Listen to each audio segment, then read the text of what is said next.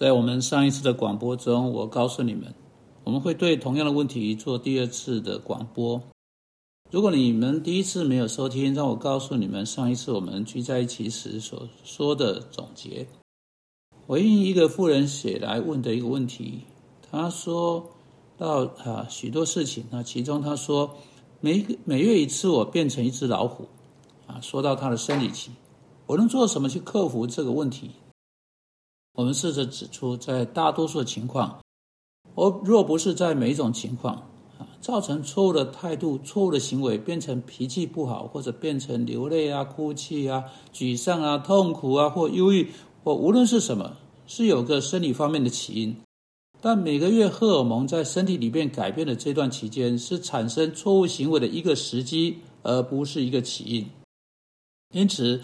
受到这个时机影响，必须去面对的人是有一个啊啊，是一个有一块绊脚石在他路径上的人，他在其中必须学会如何绕过去，而不是被绊倒。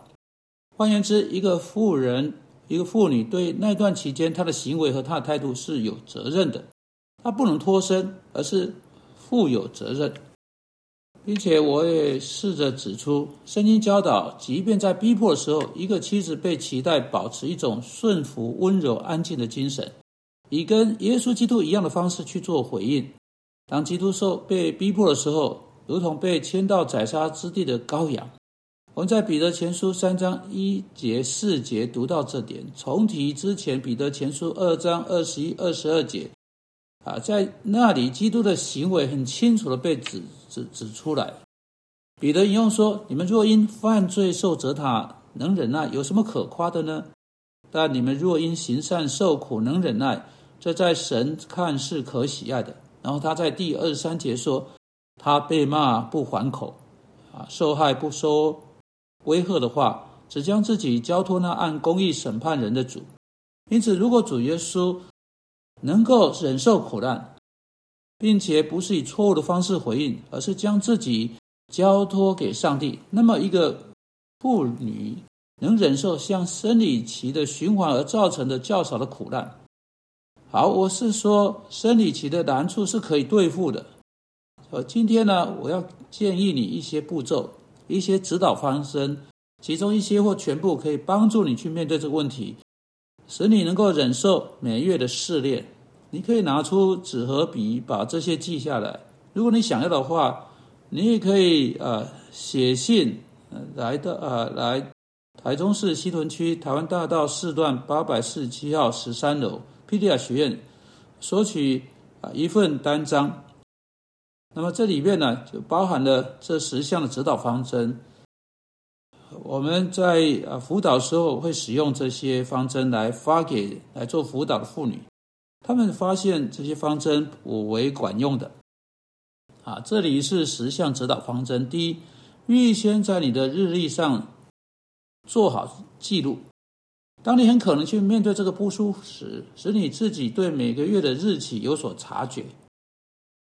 其他每件事情都必须依赖这个，这个必须先有才行。因为你要呃呃，你要做出任何计划，你要恰当的处理这段期间，你必须知道生理期大约在何时会来到。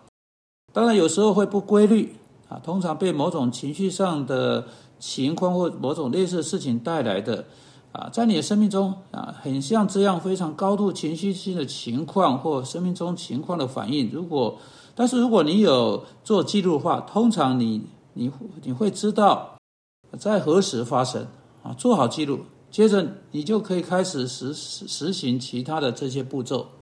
第二，当生理期快来的时候，借着祷告为每个月的这这些日子做准备，求上帝赐给你力量，使你能够去面对即将来到的这个问题，这是很重要的。第三，医生告诉我们，如果你在生理期前一周吃一些低盐的餐，以避免因为过量的水造出出血，造成出血，这会有帮助。如果这本身没有帮助的话，医生也可能会开立稀释的药剂，也可以在这方面帮助你。因此，第一件事情是预先做记录，其次是借着祷告为生理期做预备，求上帝赐给你力量和智慧去恰当的处理它。第三，在生理前一周、生理期前一周吃低盐或少盐的餐。第四，这点重要啊，至少啊，我有发现很少妇女在这段有压力期间尝试去做任何像这样事情啊。呃，第就第四，不要在生理期前三天计划去做有太大压力或有不必要压力的事情，例如这不是请客人来家里吃晚餐的时候。或者给小孩子开开这个生日生日餐会，有有有一二十个小印第安人在房间房子里面追来追去，要把房房子弄倒。当然不是所有压力在这一段期间都可以免免免除，但是有可能可以对这些有压力的事件预先安排好时辰，换到在实际生理期开始之前啊，跟生理期前的压力或紧张的情况无关的其他日子。第五。让你的丈夫知道何时是那个生理期开始的时候，或正在开始之前，在那个关键的呃日子已经出现了，使他可以在他跟你互动的时候把这事考虑进来，并在这段期间对你表现爱和理解。彼得前书三章七节指教丈夫要按情理啊或知识与妻子同住。丈夫能够按情理与妻子同住的一种方式是去了解这件事情。